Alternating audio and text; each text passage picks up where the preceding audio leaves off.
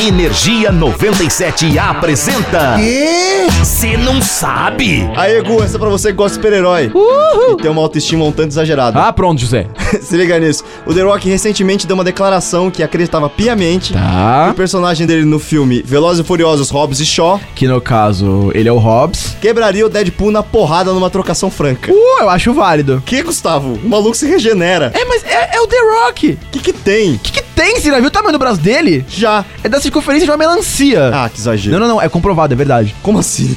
Sim, ele, ele deu uma entrevista nos Estados Unidos e compararam os tamanhos. O braço do The Rock é do tamanho de uma melancia. tá, mas mesmo assim, é o Deadpool, cara. Precisa de mais do que um muque grande pra derrubar ele.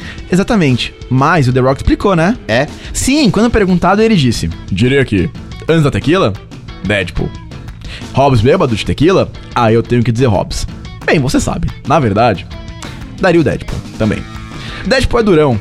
A tequila é realmente uma força motriz. Essa é a questão. Pra mim, pelo menos.